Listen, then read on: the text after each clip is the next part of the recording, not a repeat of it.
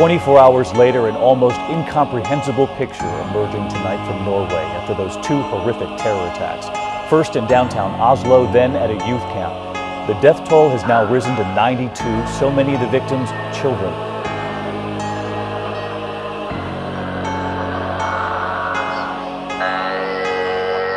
Namen Arrestes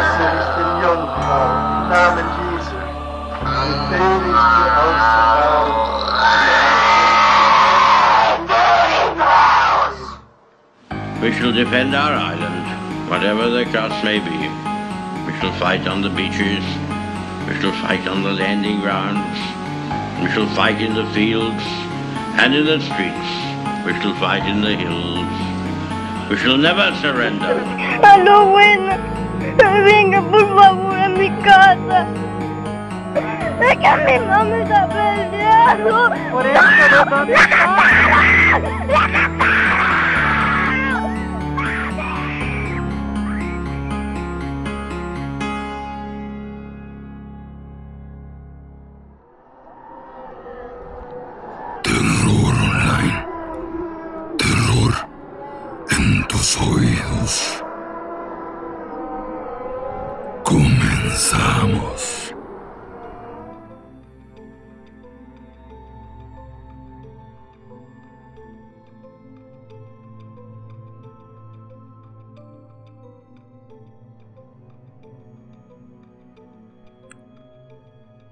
Muy buenas noches.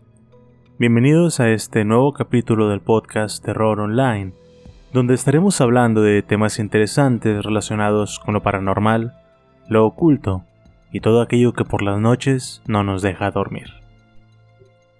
Antes de empezar con la introducción del tema de esta semana, quiero agradecer a unas cuantas personas por escuchar estas historias. Personalmente a Catalina Galván, a todos aquellos que todavía la semana pasada escucharon alguna parte de los Andes y los que me dieron retroalimentación del pianista. También quiero agregar que pues muchos sabemos qué es lo que está pasando en Colombia a través de las noticias o por las redes sociales. Es un tema delicado, no me gustaría hablar extensamente del tema de inicio porque pues no conozco toda la historia. Pero sí les puedo decir en parte por lo que estuve investigando que es importante verificar las fuentes de lo que leemos. Muchas veces vemos un meme o una publicación y la terminamos compartiendo sin siquiera ver si lo que dice es verdadero. Esto es importante por dos motivos. Primero, evitar la desinformación. Eso es clave. Y segundo, las redes sociales se puede decir que son inteligentes. Cuando uno escribe un mensaje y lo comparte, todo el mundo puede verlo y compartirlo. El problema pasa cuando todos comparten el mismo mensaje. ¿Qué sucede? Se repite, inunda Internet y el algoritmo de estas plataformas lo que hace es detectarlo como spam, como basura, y por eso lo desecha o bloquea. Eso termina generando ideas erróneas de que el gobierno nos está censurando cuando es realmente uno el que está causando ese bloqueo. ¿Qué hay que hacer? Hacer comentarios propios. Seguramente mucha gente que está pasando por estos difíciles momentos tiene algo que contar, y no solo están relatando lo que le pasó al amigo de a un amigo. Si uno quiere hacerse escuchar, es importante que el mensaje sea propio, que sea original, y que no sea solo un discurso repetitivo que solo decimos por decir. Piénsenlo. La historia de esta semana comienza en el verano de 1979 en Atlanta, Georgia. Estamos hablando de un lugar con demasiada historia sobre conflictos raciales. Un lugar que quedó devastado en la mitad del siglo XIX, pero que en las décadas posteriores a la guerra civil logró florecer y convertirse en un centro económico, pero también en un símbolo de resistencia contra la integración racial. Es decir, un lugar en el que no se pensaba que negros y blancos debieran convivir. En el periodo entre 1960 a 1970, y a raíz de la desegregación y el movimiento de los derechos civiles, sucedió la llamada fuga blanca. ¿Qué es esto? Pues durante esta década ocurrió una migración masiva de gente de color. Estos vivían en su mayoría en zonas rurales y se asentaron en los suburbios, que estaban en su mayoría habitados por gente blanca. Uno pensaría que los blancos y los negros iban a convivir en armonía, pero no. Muchas de estas personas blancas no querían compartir su barrio con los negros, así que decidieron mudarse a las ciudades. Otro fenómeno importante que comenzó a presentarse mucho durante esta época era el de los hogares con un solo padre, en este caso la madre de familia, y esto era mucho más recurrente en la comunidad negra. Como resultado de todos estos factores demográficos, Atlanta terminó siendo una comunidad casi completamente negra, incluidos los cuerpos de policía. Todo esto es para que conozcan un poco el panorama histórico y social en el que ocurrió lo que les voy a contar. Sin más preámbulos, bienvenidos al episodio número 77 del podcast Terror Online. El tema del día de hoy, Wayne Williams, el asesino de niños de Atlanta. Nuestra historia comienza un 21 de julio de 1979 con un chico de 14 años llamado Edward Smith. A Edward le encantaba jugar y ver deportes. Era un chico atlético pero con una debilidad que compartía con la mayor parte de los demás chicos de color como él. Era pobre.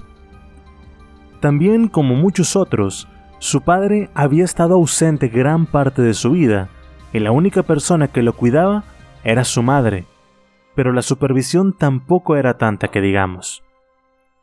Edward tenía que recurrir a hacer encargos con los demás vecinos para ganar un poco de dinero.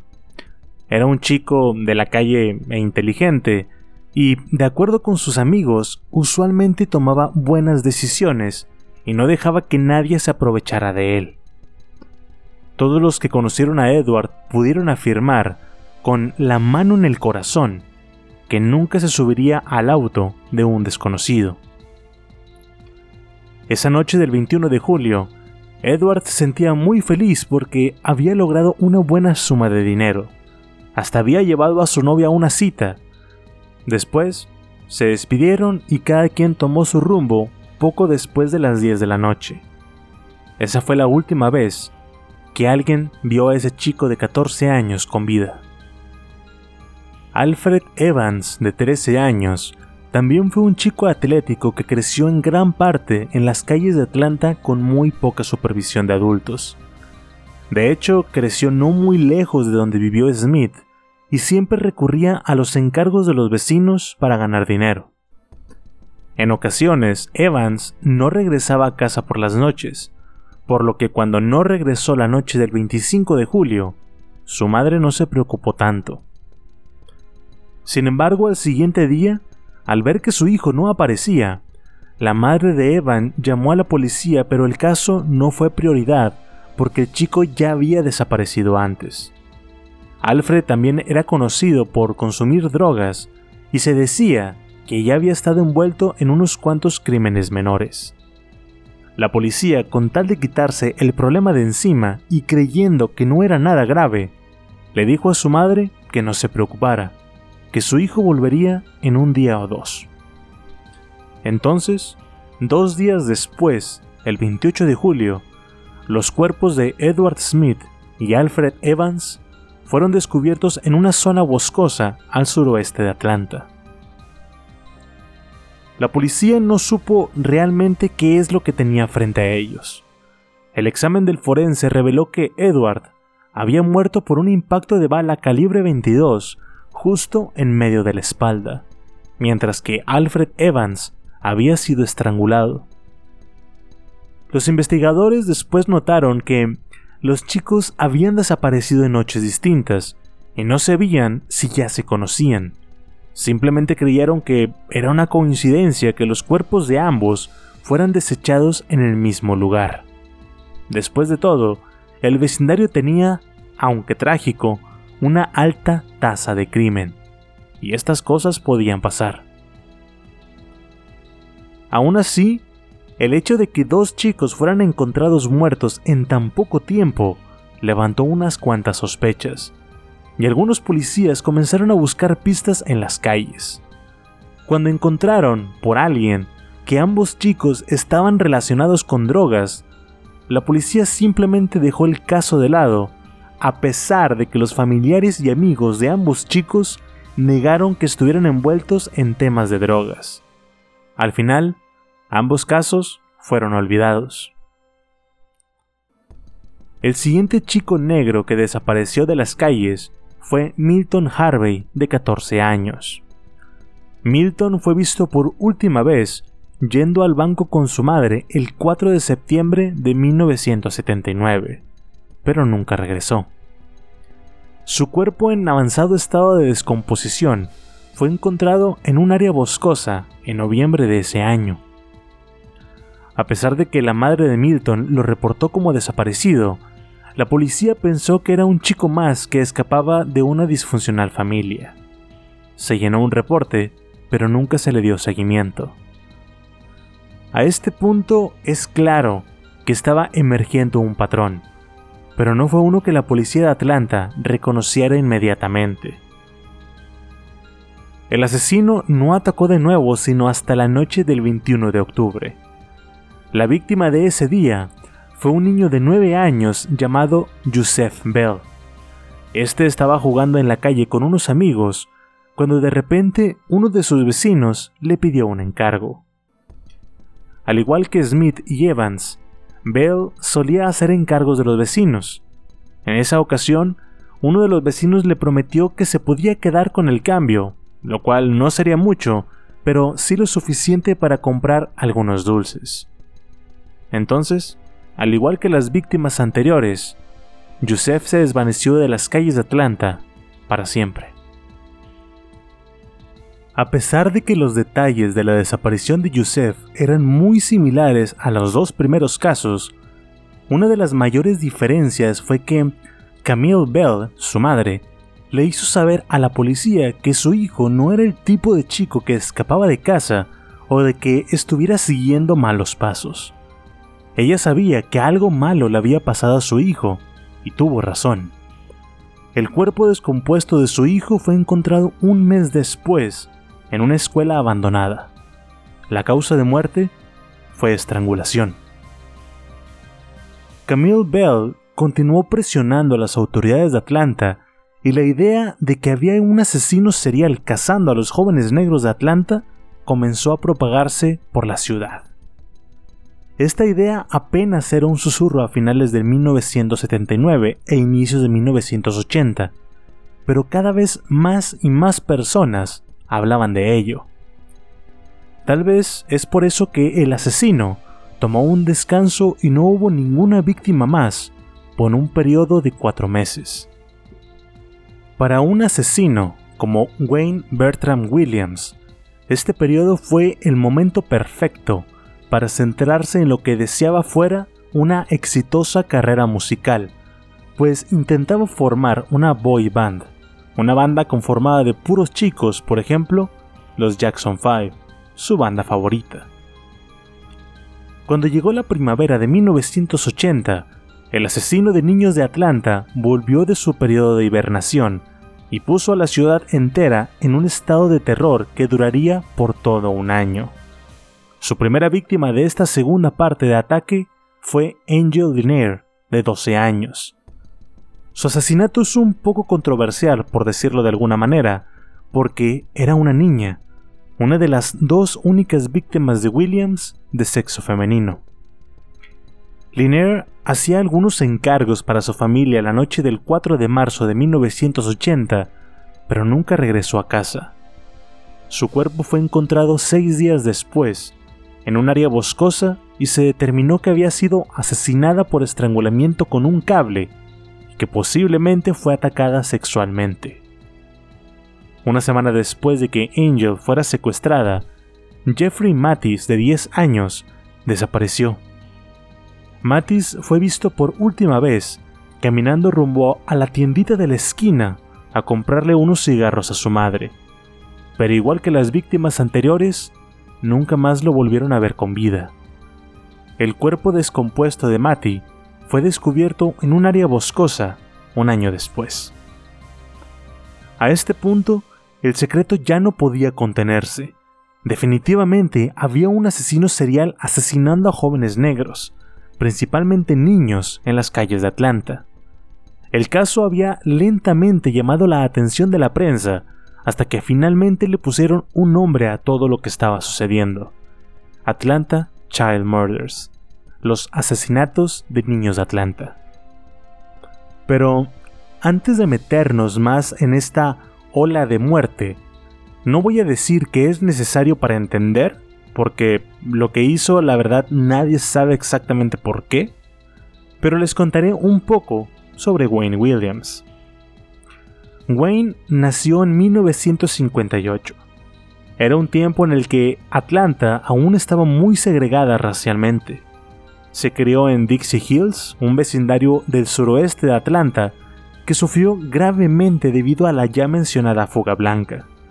La clase media emigró a la ciudad y esa zona se volvió más pobre de lo que ya era, y con la pobreza vino el crimen. Aunque la transición socioeconómica en el barrio de la infancia de Wayne Williams fue severa y rápida, algunas familias como la suya decidieron quedarse, que las cosas se aplacarían y que el vecindario aún era relativamente seguro. También es importante decir que la infancia de Wayne Williams fue muy diferente a la de muchos asesinos seriales que conocemos. Sus padres trabajaban como maestros de escuela y permanecieron casados hasta su muerte. No hay evidencia tampoco que sugiriera que los padres de Wayne fueran agresivos entre ellos o hacia él. Todas las fuentes que se pueden consultar indican que Homer y Faye Williams tenían una relación sana, que mantenían un hogar lleno de apoyo y confianza. Tampoco hubo uso de drogas y el consumo de alcohol era raro, pero con moderación. Tampoco hay evidencia de que Wayne sufriera abuso por parte de sus padres, y dado que era hijo único, sus padres siempre le compraban juguetes y los gadgets electrónicos más novedosos, cosas con las que la mayoría de los niños del vecindario solo podían soñar. Y aparte, debido a que sus padres eran maestros ellos siempre lo alentaron en todas sus actividades académicas. En la escuela, Wayne era el número uno de su clase. Era un estudiante de puros dieces. Era calmado, inteligente, respetuoso y siempre ayudaba a los demás. Y gracias a las pruebas de IQ, sabemos que estaba más arriba del promedio. Pero, además de todo esto que suena muy bien, hay algunos aspectos que suenan un poco fuera de lugar. Wayne Williams era un chico solitario. Siempre prefirió pasar más tiempo consigo mismo que con otros niños de su edad, ya sean niños o niñas. La naturaleza estudiosa de Wayne y el hecho de que usara lentes le hacían víctima de una pequeña dosis de bullying por parte de sus compañeros. Pero, aún así, Wayne siempre usó su inteligencia y su habilidad verbal para salir de estas situaciones sin tener que usar la violencia. Y aunque era un chico solitario, de alguna forma era popular. Su rápido ingenio siempre fue suficiente para mantener a los bullies lejos, y si no era popular por eso, seguramente sí lo era porque ayudaba a los demás cuando tenían electrónicos que debían ser reparados. Wayne tenía cierta habilidad para eso. Todo esto lo que nos deja claro es que en este punto temprano de su vida, Wayne ya era capaz de manipular ciertas situaciones como mejor le conveniera. Asistió a la escuela preparatoria Frederick Douglass en donde se graduó como el mejor de su clase y como presidente del consejo estudiantil. Sus calificaciones fueron lo suficientemente buenas como para postularse a cualquiera de las universidades regionales, pero, aún con tantas ofertas estudiantiles, Wayne decidió quedarse en casa y convertirse en un emprendedor. Más tarde sí tomó unas cuantas clases en la Universidad Estatal de Georgia para estudiar negocios y finanzas, pero se dio cuenta de que no estaba hecho para eso. Para el año de 1976, Wayne Williams ya era un joven con grandes sueños y con el mundo entero al alcance de su mano. Desafortunadamente, en menos de tres años, lo único que tendría en sus manos serían los cuellos de docenas de niños de Atlanta. Como mencioné antes, Wayne mostró una excepcional aptitud para la mecánica y los electrónicos. Después desarrolló un fuerte aprecio por la música, y como les dije antes, su banda favorita eran los Jackson 5, banda que quería llegar a emular. Lamentablemente, a pesar de su amor por la música, rápidamente se volvió obvio que Wayne no tenía un talento natural para ser músico. Aún así, era un chico determinado y no iba a dejar que eso truncara una posible carrera en el negocio musical. Ahora, como pueden ver, Wayne Williams era una persona muy versátil. También durante ese tiempo descubrió que tenía talento para los negocios. De hecho, cuando estaba aún en la preparatoria, Wayne cobraba buenas cantidades de dinero por sus servicios en el área de la reparación de electrónicos y la mecánica. Y también, como mencioné antes, sus padres lo apoyaban mucho, así que cuando vieron que ya se había hecho de un buen conocimiento en esta área, en que tenía un fuerte interés en la música y la radiodifusión, sus padres le dieron el dinero necesario para que iniciara su propia estación de radio en la casa. Muchos durante esta etapa podrían haber dicho que eso no era más que cumplirle un capricho a un niño, que sería dinero tirado a la basura, pero Wayne era diferente. Durante sus años como adolescente, trabajó medio tiempo en varias estaciones de radio del área porque quería aprender los aspectos técnicos y financieros del negocio de la radio e incluso llegó a impresionar a varios adultos que ya tenían una carrera en esa área. Es un poco viejo para su edad, decían algunos, no solo por lo bien articulado que era al hablar, sino porque era un chico muy maduro tenía bien claras sus metas y siempre estaba persiguiéndolas, mientras que la mayoría de los chicos de su edad estaban más interesados en las chicas o en salir con sus amigos. Fue precisamente esta habilidad para hablar la que le permitió salirse con la suya durante tanto tiempo. En 1976, Wayne decidió combinar su conocimiento en electrónica con el negocio de la música y con su personalidad para hacer dinero, para dedicarse a ser cazatalentos. Y mientras que Wayne hacía cada vez más contactos en la radio de Atlanta y la escena musical, meticulosamente anotaba cada uno de estos contactos, aunque más tarde mucha de esta gente declararía que en realidad nunca lo conocieron, nunca hablaron con él. Aún así, Wayne recopiló una extensiva lista de contactos en la industria, real o imaginarios, fue capaz de convencer a varios jóvenes de que era un cazatalentos legítimo. Su idea era que, después de que reuniera a varios chicos talentosos que él pensaría podrían ser grandes hits, él haría que los niños audicionaran en su propio estudio o en uno de los muchos estudios de música en el área de Atlanta. Para su mala suerte, su pésimo oído para la música eventualmente resultó en llevar a la bancarrota a sus padres. Pero Wayne vio esta situación con otros ojos.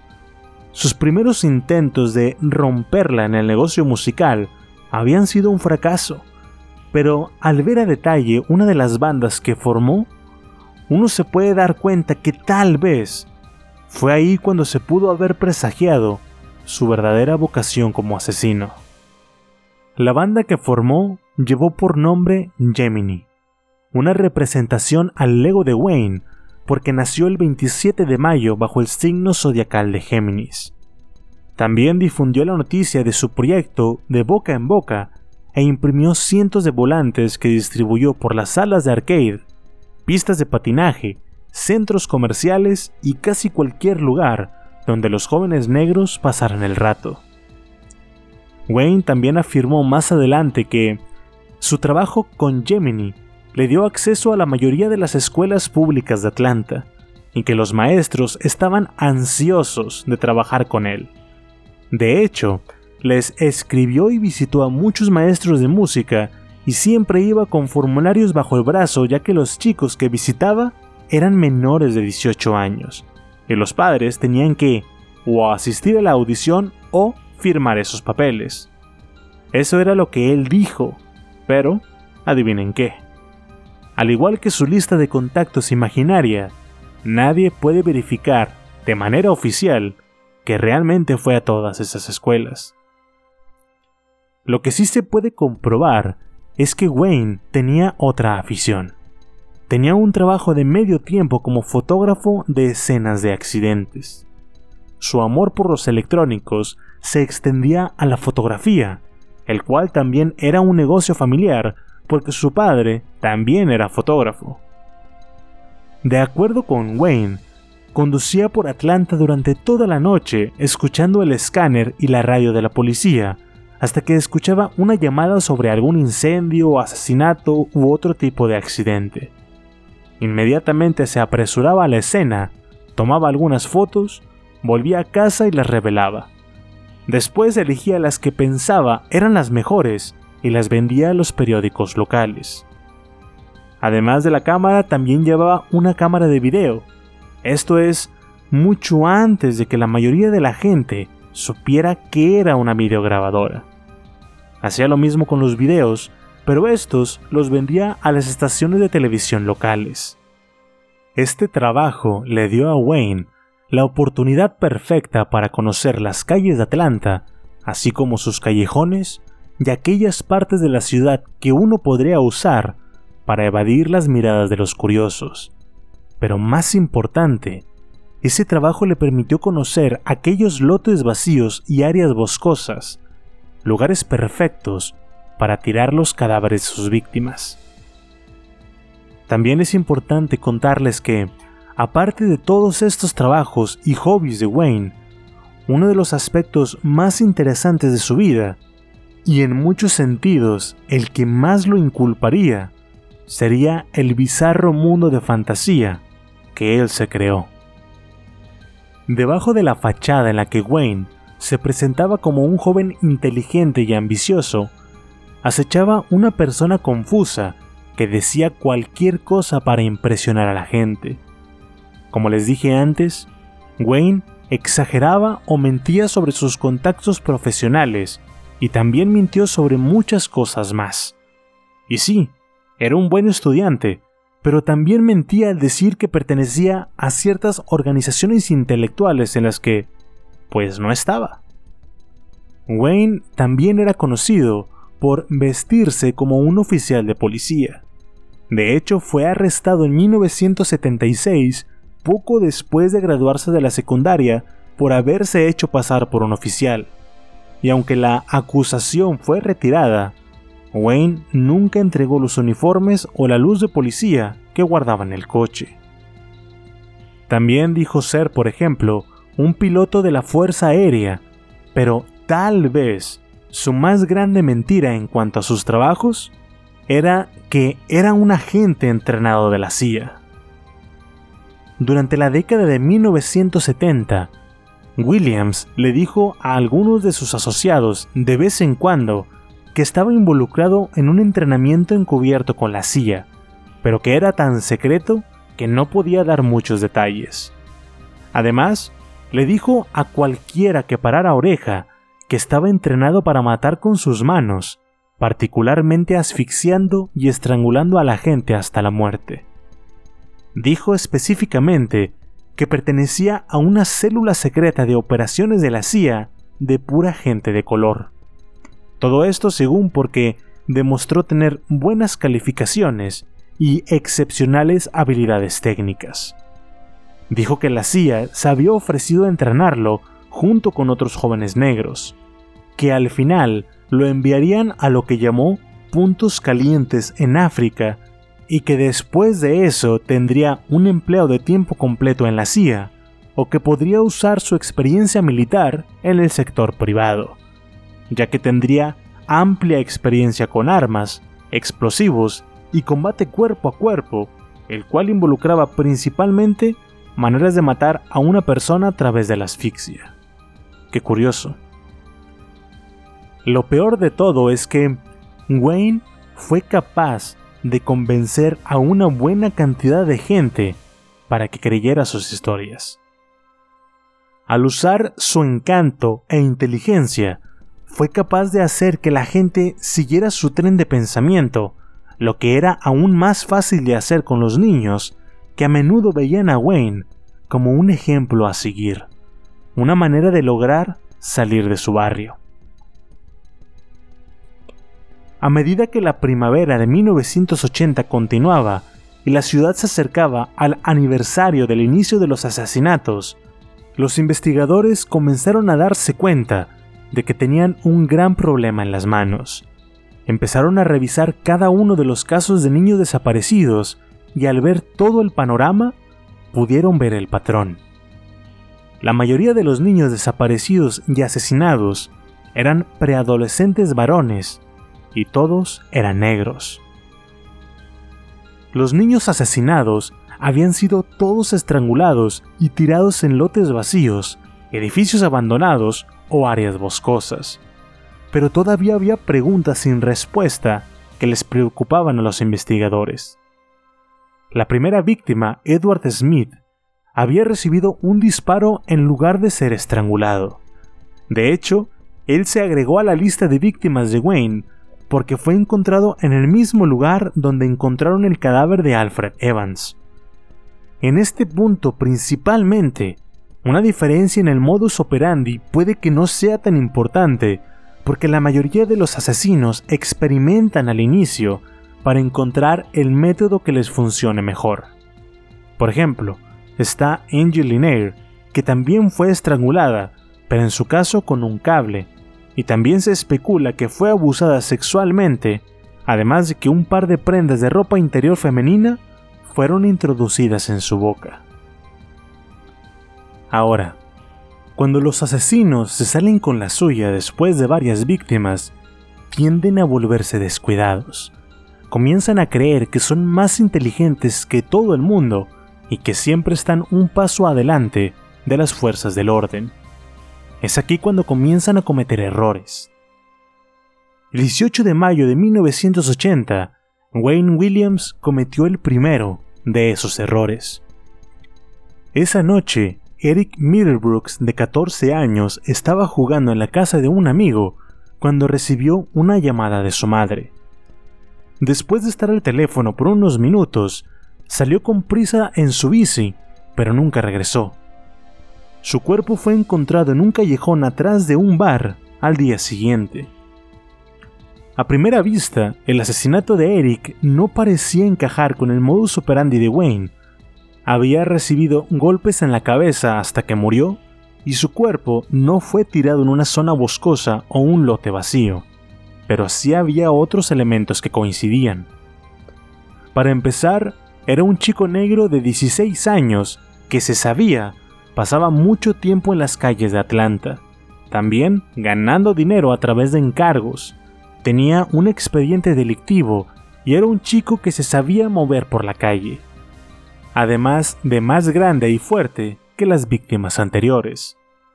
En otras palabras, Eric era el tipo de chico que podía arreglárselas por sí mismo y que por la forma en la que fue asesinado, se pensó que o múltiples personas lo atacaron fue emboscado o el asesino se había ganado su confianza de alguna manera. La escena del crimen fue rápidamente acordonada y los detectives forenses comenzaron a hacer su trabajo. Y a pesar de que las técnicas que ahora tenemos con el ADN no existían aún en 1980, la evidencia podía ser usada para comparar tipos de sangre o cabellos. Con esto, podrían eliminar a ciertos sujetos y proveer más evidencia contra aquellos que sí coincidiera.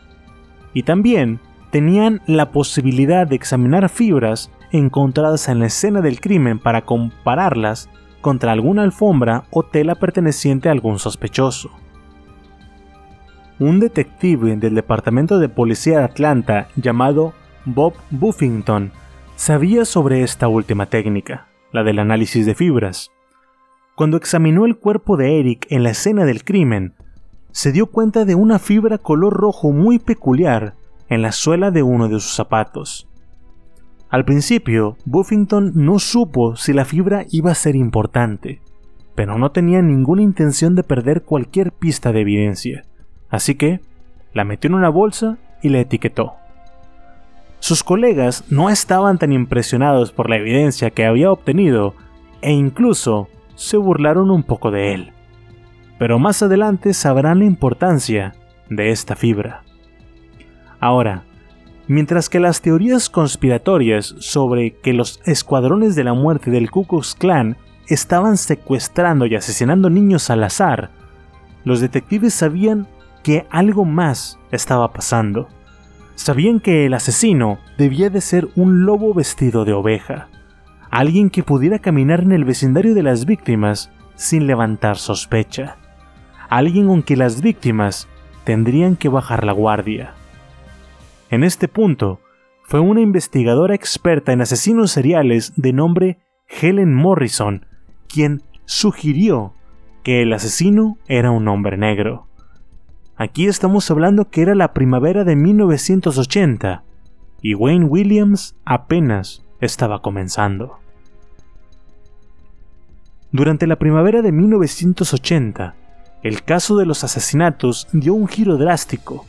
Fue en ese tiempo en el que los medios comenzaron a reportar los asesinatos como una serie de y no como casos aislados. Poco a poco, la historia comenzó a ser reportada por la prensa nacional y eventualmente la internacional fue uno de los primeros casos de asesinos seriales de la era moderna que eran cubiertos por la prensa y tal vez el primero en ser reportado en tiempo real. Para muchos fue el caso del siglo. Aún en este punto, había aquellos que dudaban de que un asesino estuviera atacando a los niños y argumentaba que era normal que la ciudad tuviera una alta tasa de crimen, más en la comunidad negra. Algunos pensaban que el asesino era un hombre negro, mientras que otros creían que todo esto formaba parte de una conspiración racista. Ahora, aunque algunos asesinos seriales viajan grandes distancias matando gente, la mayoría prefiere cazar en un territorio en el que se sienten cómodos. Solo después de dominar sus técnicas, comienzan a ampliar la zona de sus asesinatos. En el caso de los asesinatos de Atlanta, para cuando llegó junio de 1980, los asesinatos comenzaron a volverse más frecuentes y en una zona más grande. Tres niños fueron asesinados ese mes. El primero, Chris Richardson, de 12 años, desapareció la noche del 9 de junio y fue encontrado después estrangulado hasta la muerte. Dada la forma en la que la víctima fue asesinada, y el hecho de que el cadáver fue encontrado en un lugar abandonado se añadió a la lista de Wayne. La siguiente fue una chica de 7 años llamada Latonia Wilson. Ella fue secuestrada directamente de su casa el 23 de junio. Sus restos fueron encontrados en un lote vacío un mes después. Al día siguiente de que Latonia desapareciera, Aaron Witch, de 10 años, desapareció también. Su cuerpo fue encontrado al día siguiente debajo de un puente. Se creía inicialmente que Aaron estaba jugando cerca del lugar y que había caído del puente, pero una autopsia más completa reveló que había sido estrangulado. La familia de Aaron también le dijeron a los investigadores de que no tenía sentido, que no era posible que Aaron estuviera tan lejos de casa por su cuenta, y además ni siquiera tenía una bicicleta. En este punto del caso, el miedo de muchos residentes de Atlanta poco a poco se fue convirtiendo en frustración y después en ira. Se comenzó a hablar sobre grupos de vigilantes que se estaban formando. Los habitantes de Atlanta se volvieron más paranoicos y menos confiados de sus vecinos. Si el asesino era un hombre negro como dijeron, entonces podría ser cualquiera, el hermano, padre, primo o amigo de cualquiera. Si el asesino se estaba haciendo pasar por un oficial de policía, o si realmente era un oficial de la ley, entonces todo se volvía más complicado y frustrante. Llegó el punto en el que ni siquiera los adultos salían de sus hogares, no necesariamente porque tuvieran miedo al asesino, sino porque temían ser acusados. Ahora, cuando Joseph Bell fue asesinado, su madre Camille pasó por el típico proceso de luto, pero también estaba decidida a hacer algo para atraer la atención de la gente al caso. Así que, uniendo a las madres de las demás víctimas, Camille y las demás formaron una organización que llamaron el Comité para Detener el Asesino de Niños, o por sus siglas en inglés, STOP o Detente. Lo primero que querían estas mujeres era contarle su historia a los medios y lo hicieron a través de conferencias de prensa y entrevistas siempre que un nuevo cadáver era encontrado. Después, su segunda meta era presionar a las autoridades locales para que siguieran trabajando en los casos. Hicieron esto a través de una combinación de presión mediática, pero también tocando base de forma regular con los agentes de la ley que estaban trabajando en el caso. Y, finalmente, a finales de 1980, sus esfuerzos rindieron frutos. Cuando vieron que el número de víctimas seguía incrementando, se formó una fuerza de trabajo, un conjunto de organismos. El Departamento de Policía de Atlanta comenzó a coordinarse con el Departamento del Sheriff del Condado de Fulton, con el Condado de Delcap y con la GBI, siglas para Buró de Investigación de Georgia. El 17 de junio de 1980, el alcalde de Atlanta, Maynard Jackson, anunció la formación de la llamada Fuerza Especial para los Niños Desaparecidos y Asesinados. El alcalde le dijo a la prensa que, para hacerlo oficial, aumentaría la cantidad de recursos a su disposición. Estamos hablando que dicha organización llegó a ser conformada por 103 oficiales, entre los cuales había ciudadanos ordinarios, oficiales de la ley retirados y hasta agentes del FBI. Entre ellos, un renombrado perfilador de nombre Roy Hazelwood. Los perfiladores se encargan de analizar los patrones que el asesino comete. Una vez que se encuentra este patrón, los perfiladores no solo pueden hacer conjeturas sobre dónde y cuándo el asesino podrá atacar después, sino que también pueden llegar a conocer aspectos sobre los antecedentes del asesino, incluyendo su raza, edad y otras cosas. Roy Hazelwood, después de analizar el caso desde su oficina en Washington, tomó un avión hacia Atlanta a finales de 1980. Cuando llegó, fue recibido por dos oficiales de policía negros. Estos le ofrecieron llevarlo al vecindario en donde habían vivido las víctimas y casi inmediatamente el perfil de Hazelwood comenzó a tomar forma. Porque tan pronto entró a la calle, notó algo todos lo estaban viendo fijamente. Cuando le preguntó a los otros oficiales qué estaba pasando, estos le contestaron que era porque había un blanco en el auto.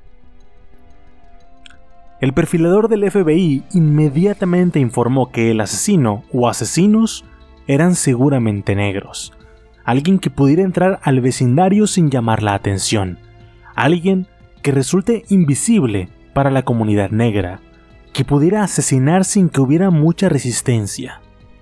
Aún así, no explicaba cómo había tantos niños que, sabiendo cómo andar en la calle e incluso algunos familiarizados con el crimen, podían simplemente irse con algún extraño. Aquí es donde entró el negocio musical de Wayne, y si eso no funcionaba, pues tenía otro as bajo la manga. Resulta que, como les dije hace rato, aún tenía los uniformes y la luz de policía. El caso continuó ganando atención de los medios nacionales, lo que llevó a que se diera un anuncio el 5 de noviembre por parte del fiscal general de los Estados Unidos, Benjamin Civelletti. Durante una conferencia de prensa, Civelletti anunció que el FBI estaría cooperando con las agencias policiales locales del condado y estatales y que ese caso estaba siendo seguido por el presidente Ronald Reagan. El gobierno federal estaba ahora en la casa del asesino de niños de Atlanta. La gente se sentía optimista ahora que con 103 oficiales de la ley junto con el equipo del FBI trabajando en el caso. Todos pensaban que era cuestión de tiempo para que lo atraparan. En cambio, los asesinatos se dispararon. Wayne tomó la participación del FBI como un reto, el escenario perfecto para probar que podía seguir asesinando impunemente. La siguiente víctima asesinada fue Anthony Carter, de 9 años. La tarde del 5 de julio fue un día caluroso. Esto significaba que los niños preferían estar afuera de sus casas. Todo esto a pesar de que todos sabían del peligro latente del asesino. La madre de Anthony estaba renuente a dejarlo jugar afuera de la casa, pero el niño le aseguró que no se separaría del grupo de niños del vecindario. Esa tarde, Anthony y sus amigos jugaron a las escondidas. Cuando la policía lo encontró al día siguiente, el cuerpo del pequeño había sido acuchillado en repetidas ocasiones hasta la muerte en un almacén vacío. Tres semanas después, el asesino atacó de nuevo. La víctima en esta ocasión fue Earl Terrell, de 11 años. Earl, a pesar de su edad, no era el tipo de víctima común. Él no era un chico de la calle, pero se sabía que era un buscapleitos. Antes de julio de 1980, Earl era conocido por tener problemas disciplinarios en la escuela y era considerado por los chicos de su edad como un tipo duro la clase de chico con la que no te metías. En la tarde del 30 de julio, Earl y algunos de sus amigos fueron a la alberca pública para nadar. Poco tiempo después, Earl fue sacado del lugar por causar problemas y amenazar a un salvavidas. El chico les dijo a sus amigos que caminaría a casa, pero en cambio, se convirtió en la siguiente víctima en la lista. Su cuerpo fue encontrado en una zona boscosa había sido estrangulado hasta su muerte. Para el otoño de 1980, la gente de Atlanta estaba al límite y algunos estaban ya listos para tomar justicia en sus propias manos. De entre toda esta gente, se formó un grupo llamado la Patrulla del Bat, llamada así porque era un grupo de personas armadas con bates de béisbol para mantener al asesino a raya. No funcionó. Poco después de que se formó esta patrulla, la primera víctima adulta, Eddie Duncan, de 21 años, desapareció el 20 de marzo en el río Chattanock. Eso sí, además de la patrulla del BAT, se formaron otros grupos de vecinos. Se volvieron comunes, de hecho, y en muchos vecindarios era raro ver a los niños al anochecer. Y si lo sabía, nunca estaban solos. De hecho, cuando llegó el otoño de 1980, justo antes de Halloween, la ciudad declaró un toque de queda. Ningún niño fue asesinado en Halloween. E incluso vecindarios que rodeaban Atlanta y que no habían sido afectados por el asesino, declararon también toques de queda para todos los menores. Después de esto, el Consejo de la Ciudad de Atlanta decidió hacer su parte y organizó las llamadas Saturday Searches o búsquedas sabatinas. En estas se involucraban voluntarios que se reunían para buscar en áreas boscosas, lotes vacíos y edificios abandonados en busca de víctimas del asesino. El primer sábado que hicieron esto, encontraron el cadáver de la Tonya Wilson, y tres cadáveres más aparecieron durante los siguientes sábados de 1980 y lamentablemente encontrarían muchos más al siguiente año. Mientras que todo el mundo celebraba el año nuevo de 1981, la ciudad de Atlanta no hizo mucha fiesta. Normalmente la ciudad gastaba una cantidad considerable de dinero en las festividades de Año Nuevo, pero ese año no. El asesino de niños estaba comenzando a afectar la economía de la ciudad. Y justamente dos días después, el 3 de enero, Wayne decidió celebrar el año nuevo cazando a su nueva víctima. Luby Getter, de 14 años, pasaba mucho tiempo en las calles. Fue visto por última vez por sus amigos hablando con un hombre negro que llevaba una gorra y que tenía una cicatriz en el rostro. El cuerpo de Gether fue encontrado un mes más tarde en una zona boscosa, junto con los cadáveres de otros dos niños que llevaban meses desaparecidos. Y a pesar de que la policía no pudo hacer nada por Gether, la descripción que dieron los testigos ya era el primer paso en la dirección correcta, porque lograron hacer un retrato hablado, y este se parecía mucho a Wayne Williams. La siguiente víctima fue un chico de 15 años llamado Terry Pugh, y curiosamente, Terry y Getter eran amigos, se conocían de la escuela y hasta hacían los mismos encargos. Esto llamó la atención de la policía porque ¿Qué tal que su conexión no era coincidencia? Significaría que posiblemente ambos chicos conocían a su asesino. Al mes siguiente, el cuerpo de Terry fue encontrado a 30 kilómetros de su casa. El descubrimiento de su cuerpo reveló un par de nuevas cosas en la investigación, sobre todo arañazos que podían indicar que se había defendido de su asesino. A principios de febrero de 1981, el número de víctimas incrementó a una cada semana. Wayne estaba empezando a creer que nunca sería atrapado, además de que estaba recibiendo ayuda inesperada cuando mucha gente empezó a decir otra vez que todo lo que estaba sucediendo debía de ser parte de una conspiración, que todo era obra del Ku Klux Klan. En esta ocasión, fue tanta la presión de las familias y los medios a la policía que ésta se vio obligada a investigar a los presuntos miembros del clan. Mientras esto pasaba, otro chico fue asesinado. Joseph Jojo Bell, de 15 años. Al igual que los otros niños, a Jojo le gustaba salir a la calle, específicamente cerca de un restaurante llamado Cap and. Ahí Jojo solía sacar la basura y hacer otros encargos para el dueño por un poco de dinero o comida de la cocina. En la noche del 2 de marzo de 1981, Jojo paró en el restaurante por unos minutos antes de verse con unos amigos en el campo de béisbol cercano. Después de que terminaron de jugar, Jojo fue visto subiéndose a una camioneta blanca en la que iba conduciendo un hombre negro de tez clara. Wayne Williams seguía estando fuera de la lista de sospechosos de la policía, y en menos de dos semanas después de la desaparición de Jojos el 13 de marzo, Timothy Hill, de 13 años, desapareció. Y a pesar de que los dos niños tenían una diferencia de edad de dos años, que a esa edad es mucho, ambos tenían algunas cosas en común, como por ejemplo que vivían en la misma calle, hacían los mismos encargos y sobre todo que ambos eran amigos. Y mientras que el número de cadáveres crecía y crecía a inicios de 1981, también lo hizo el miedo y la frustración pública. Todo esto pasó mucho antes de que Facebook y Twitter o incluso Internet existiera.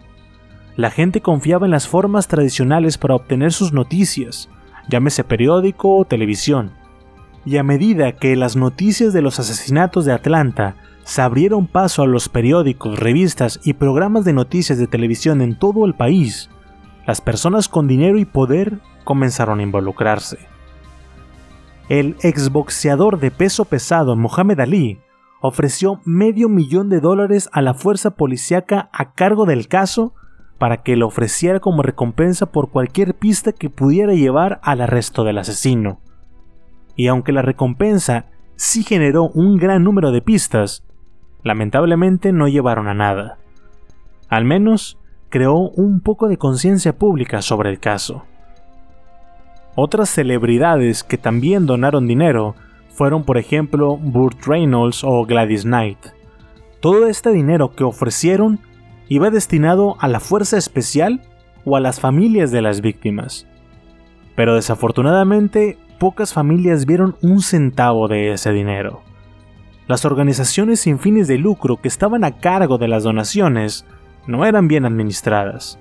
La idea de donar dinero para apoyar a las familias de las víctimas era algo nuevo en ese momento, y nadie tenía la cabeza en ese entonces como para preocuparse por la logística de todo eso. Pero, mientras que algunas celebridades ofrecían dinero, hubo otros como Frank Sinatra, que ofreció un concierto en beneficio de las familias de las víctimas, y curiosamente, el padre de Wayne estuvo en el evento. Recuerden que también trabajaba como fotógrafo. Por otro lado, todo esto generó demasiada presión pública y llevó a que el presidente Ronald Reagan asignara a su vicepresidente en ese entonces, George W. Bush, a que coordinara oficialmente los esfuerzos de las agencias policiales locales, estatales y federales.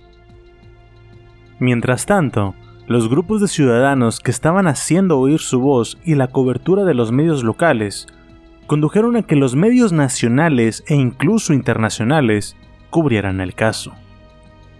La CNN, que era bastante nueva en ese momento, asignó a algunos de sus mejores reporteros para cubrir el caso y para que actualizaran a la gente del país y del exterior, y entre más cubrían el caso, sus ratings se elevaban por el cielo. Otros medios de comunicación tomaron nota y aprovecharon también para cubrir el caso, lo cual llevó a más presión para que se resolvieran los asesinatos, pero la policía no podía hacer mucho.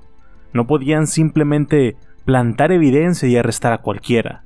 Además, ellos sabían que era cuestión de tiempo para que el asesino cometiera un error, o al menos para que ellos descubrieran que ya lo había cometido. Cuando el cuerpo de Patrick Baltasar, de 11 años, fue descubierto, los investigadores sabían que el cuerpo del chico sería agregado a la lista de víctimas, pero no sabían que ese sería el asesinato que rompería todo el caso. Cuando encontraron su cadáver el 6 de febrero, la policía envió a sus mejores peritos forenses a la escena del crimen y encontraron una gran cantidad de evidencia. Entre todo esto, por ejemplo, estaban algunos pelos de perro y fibras de alfombra que más tarde coincidirían con las de las otras víctimas. Desafortunadamente, un miembro de la policía filtró información a los medios de comunicación y luego esa información cayó a la prensa. El asesino seguía el caso de cerca y fue lo suficientemente inteligente como para cambiar su táctica. De aquí en adelante, los cadáveres de las siguientes víctimas serían encontrados en ríos. El cuerpo de Jojo Bell fue el primer cadáver encontrado en un cuerpo de agua, esto en el mes de abril. Su cuerpo estaba desnudo y en avanzado estado de descomposición. Además, hay otra cosa interesante y es que Patrick Baltasar fue la última víctima preadolescente de Wayne Williams. Todas las demás que vendrían después serían jóvenes y un mes más tarde todos serían adultos. Casi todas las últimas víctimas adultas de Wayne eran homosexuales o bisexuales y ninguno de ellos era imponente físicamente hablando. Wayne, a pesar de no ser tan alto ni fuerte, aún así podía someterlos. Todas estas nuevas víctimas comenzaron a aparecer en el río Chattahoochee, varios kilómetros al sur de la ciudad. La policía sabía que había básicamente dos formas en las que un cuerpo pudiera ser desechado en el río. El primero sería empujarlo desde la orilla y el otro lanzarlo desde un puente. De esta manera la policía ordenó que se vigilaran todos los puentes del área. Ahora, después de que Jojo Bell fuera secuestrado, asesinado y lanzado al río, lo mismo le pasó a Timothy Hill casi dos semanas después. Seguidos de ellos hubo tres adultos más, Eddie Duncan, Larry Rogers y Michael McIntosh, todos asesinados y lanzados al río en menos de una semana. Mientras tanto, la policía había detenido a varios sospechosos que cruzaban los puentes a altas horas de la noche pero ninguno caía en el perfil y todos tenían razones para estar ahí. Además, después de estos últimos tres asesinatos, Wayne se calmó de nuevo. Hubo paz por unas cuantas semanas y la policía pensó que tal vez el asesino ya se había ido, o muerto, o que había sido apresado por algún otro cargo. Pero no.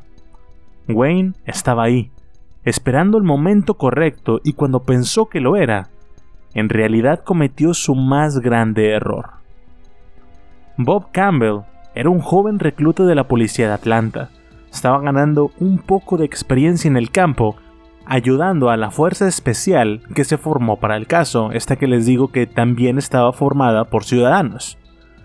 Bob fue asignado a que vigilara uno de los puentes que cruzaba el río Chattahoochee la noche del 21 de mayo y aproximadamente a las 2.30 de la madrugada del día 22, cuando Bob estaba esperando recibir una llamada de su reemplazo para volver a casa y dormir, un sonido que provino desde la oscuridad llamó su atención. El sonido de un objeto golpeando el agua. Después vio luces de freno y escuchó que un auto arrancó. Bob inmediatamente llamó a los refuerzos que estaban cerca y lograron detener al único auto que estaba en el camino a esa hora. Una camioneta blanca conducida por un joven afroamericano de complexión delgada y cabello afro. Se identificó como Wayne Williams y le dio su licencia de conducir a la policía. Wayne se veía nervioso y agitado. No dejaba de frotarse las manos y miraba a su alrededor cuando de pronto dijo, Sé de qué se trata todo esto, oficiales. Es por los chicos, ¿cierto? Cuando se le preguntó qué hacía en el puente a esa hora, Wayne les dijo que había ido a ver a una cliente llamada Cheryl Johnson. La policía comprobó tiempo después que el nombre y dirección que Wayne les dio a los oficiales esa noche no existían. Mientras tanto, la policía le preguntó a Wayne si había cruzado el puente y devuelto ahí mismo. Pero este les dijo que no, que sí cruzó el puente, hizo una llamada del otro lado y cuando su cliente no le contestó, decidió volver a su casa. Ahora, mientras que la policía lo interrogaba en el puente, más de un oficial se dio cuenta de que Wayne tenía cierto parecido con el retrato hablado que habían hecho, así que le pidieron revisar su auto, a lo que Wayne aceptó sin problemas. Lo único que encontraron fue una cuerda de nylon que por alguna razón no confiscaron. Y a pesar de que se mostraba nervioso y un poco errático, la policía no tenía evidencia para detenerlo, así que tuvieron que dejarlo ir. La noche en la que Wayne fue detenido, Nathaniel Cater, de 23 años, fue visto por última vez con vida. Su cuerpo descompuesto fue encontrado en el río tres días después, no muy lejos de donde la policía había detenido a Wayne. Cuando la policía encontró el cadáver, estaban seguros de que él era su hombre. Toda esta evidencia circunstancial no se veía muy bien para Wayne. Había sido detenido donde más tarde se encontró un cuerpo. Un oficial escuchó un chapoteo en el agua antes de que fuera detenido y se parecía al sospechoso. Sin embargo, nada de esta era evidencia suficiente como para hacer un arresto, menos para llevarlo a juicio. Así que inmediatamente después de que Wayne fuera detenido, la policía se encargó de investigar a fondo a su sospechoso estrella. Revisaron su lista de sospechosos, la cual ya era extensa, y se dieron cuenta de que Wayne no figuraba en ella. La policía comenzó a investigar a antiguos amigos, colegas, compañeros de clase, etc. Muchos de ellos contaban las mismas historias, que Wayne era un joven inteligente, ambicioso, que normalmente ayudaba a los demás. Los perfiladores del FBI no estaban sorprendidos. Después de todo, ellos sabían que un asesino posee un IQ por encima del promedio y que son capaces de mezclarse entre la gente normal. El hecho de que Wayne fuera conocido como un hombre amistoso y servicial tampoco les sorprendió. La mayoría de los asesinos seriales elaboran una fachada de persona normal que les permite evadir sospechas en ocasiones por años. Sin embargo, los perfiladores también sabían otra cosa, que los asesinos seriales son en su mayoría unos ególatras. Así que creyeron que pedirle a Wayne que se presentara para un par de preguntas de rutina sería una buena jugada. Después de todo, Wayne no perdería la oportunidad de comprobarles una vez más que era más listo que ellos. La entrevista se llevó a cabo el 3 de junio de 1981. Todo era parte de un elaborado juego del gato y el ratón, y Wayne en su cabeza pensaba que él era el gato, pero estaba muy equivocado. Fue interrogado por varias horas, pero nunca admitió ninguno de los asesinatos. Después se le pidió que tomara el examen del polígrafo. Lo falló. La policía le dio la oportunidad de hacer el examen dos veces más, pero también los falló. Richard Radcliffe, quien era el agente del FBI que elaboró el examen, se le acercó a Wayne y le dijo, Vaya, pero si tú eres el tipo que hemos estado buscando por casi dos años. Sin embargo, los resultados de un polígrafo no son admisibles en la corte. No es suficiente para hacer un arresto, por lo que Wayne tuvo que ser liberado para ir a casa. La policía estaba segura de que tenían a su hombre y dejaron que Wayne lo supiera. Este fue el momento para que el asesino hiciera su jugada. A pesar de que la prensa no había anunciado que Wayne era el sospechoso principal, las noticias llegaron rápido hasta el vecindario y los vecinos comenzaron a poner más atención a Wayne. Se dieron cuenta de que había mucho movimiento en su casa. Varios testigos reportaron que Wayne y su padre estaban haciendo una extensiva limpieza de la casa, el patio y que después pasó mucho tiempo en la camioneta. Después vieron cómo subían varias cajas al auto y que cuando volvieron ya no estaban. En otro día, parecía que estaban quemando cosas y ninguno de los vecinos pudo afirmar que olía a carbón o a leña. Cuando la policía se enteró de que Wayne estaba potencialmente eliminando evidencia, buscaron inmediatamente la posibilidad de obtener una orden de cateo. Argumentaron que el comportamiento de Wayne en el puente, combinado con las tres pruebas del polígrafo fallidas, y las actividades en casa eran suficientes. Y sí, obtuvieron la orden. La policía pasó gran parte de ese día revisando cuidadosamente cada rincón de la propiedad.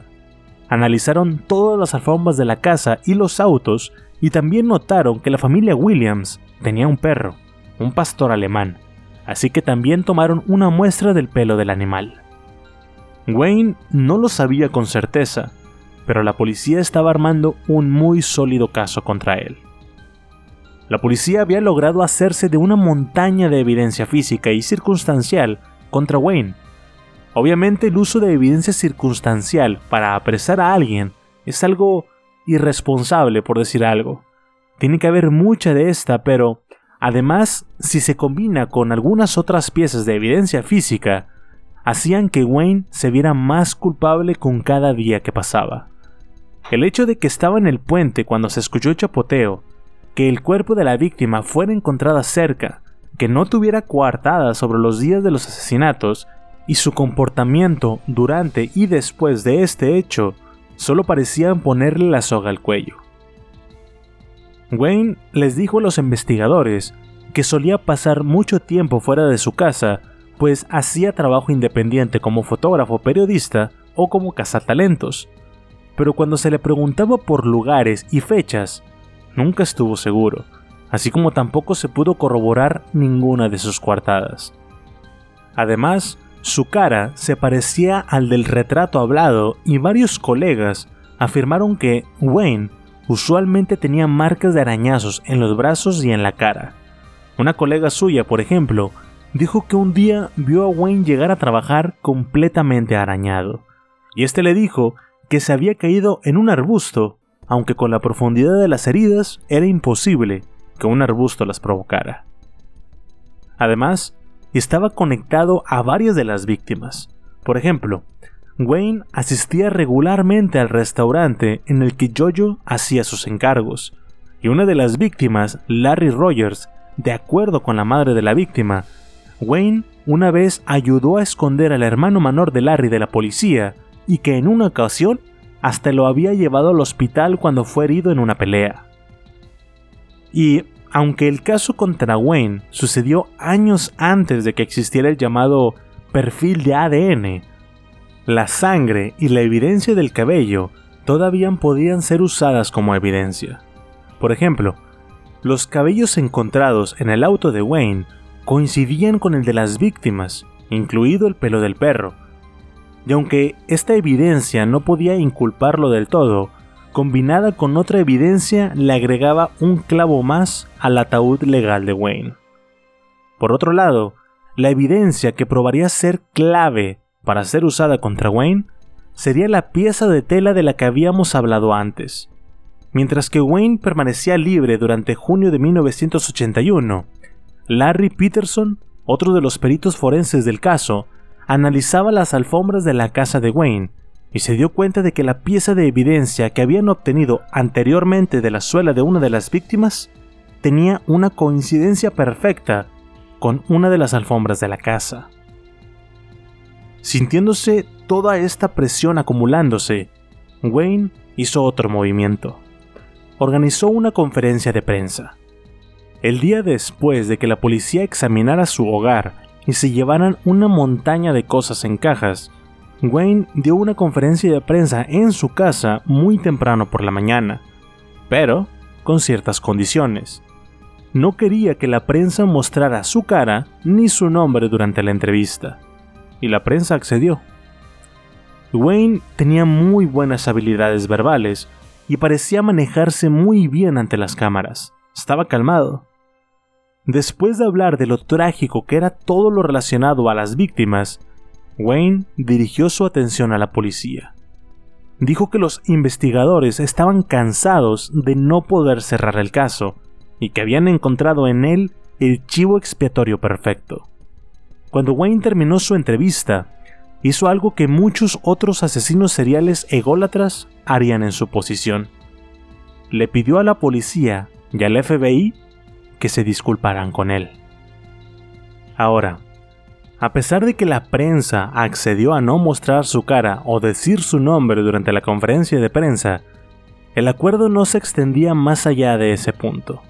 Así que tan pronto esa terminó, la prensa reveló toda la información.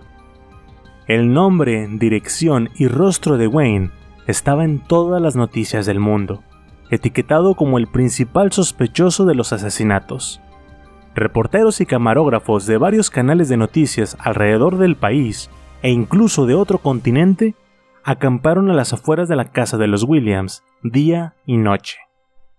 Y finalmente, el 21 de junio de 1981, después de armar un fuerte caso contra Wayne, la policía hizo su jugada. Usualmente, los fiscales no acusan a un criminal de todos sus crímenes, solo de aquellos de los que están seguros lo podrán inculpar. En este caso es un poco irónico cómo acusaron a Wayne, el famoso asesino serial de niños, de haber asesinado a dos adultos, Nathaniel Cutter de 21 años y Jimmy Payne, quien desapareció el 23 de abril de 1981. De esta manera, muy temprano el 21 de junio, la policía decidió llegar a la casa de Wayne y arrestarlo. Inmediatamente fue acusado en la corte del condado de Fulton y se le negó la libertad bajo fianza. Tendría que sentarse aislado en la cárcel del condado durante casi seis meses, antes de que su juicio comenzara el 6 de enero de 1982. De hecho, el caso progresó más rápido de lo normal, Usualmente los acusados tienen que esperar un periodo de 2 a 3 años antes de llegar a la corte, pero todo fue más rápido con Wayne.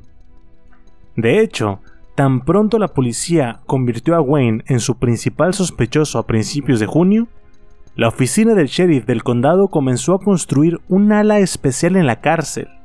El ala era básicamente una sección aislada de la cárcel que estaba destinada a albergar solo a una persona el sospechoso de los asesinatos de niños de Atlanta. El propósito era evitar que Wayne escapara, pero también evitar que otros reclusos lo mataran, ya que había rumores entre los prisioneros de que cualquiera que quisiera hacerse de una reputación debía de matarlo. Y las autoridades no querían ser responsables por la muerte de uno de los hombres más odiados del país y darle más combustible a las teorías conspiranoicas.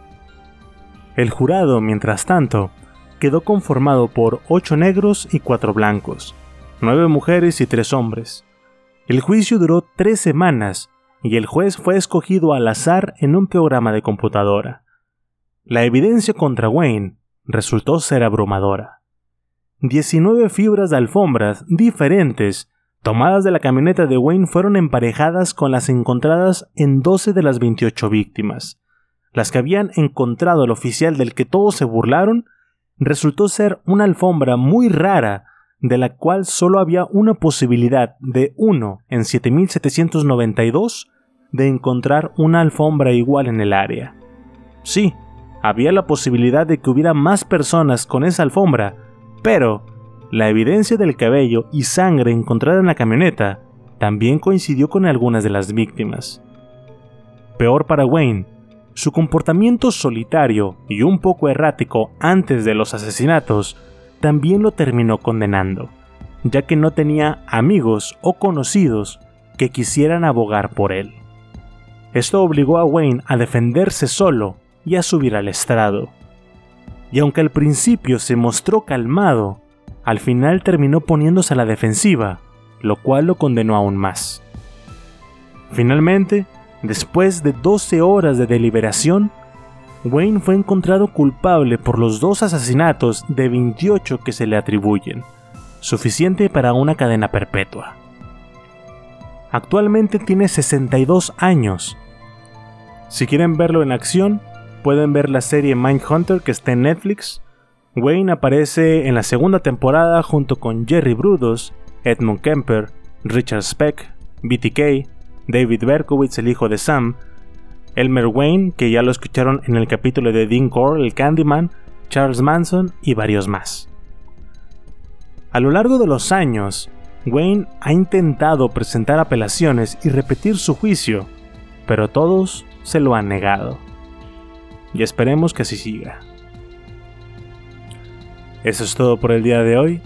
De nuevo, mi nombre es Alex Deschain y los invito a darle follow a este podcast y a la página de Facebook, Instagram y Twitter con el mismo nombre, Terror Online, donde estaré publicando imágenes relacionadas con el podcast del día de hoy. Si ya le dieron like y follow, se los agradezco muchísimo. Espero que les haya gustado, que se sientan incómodos en la oscuridad de su habitación y que al dormir, este podcast les provoque pesadillas. Hasta luego.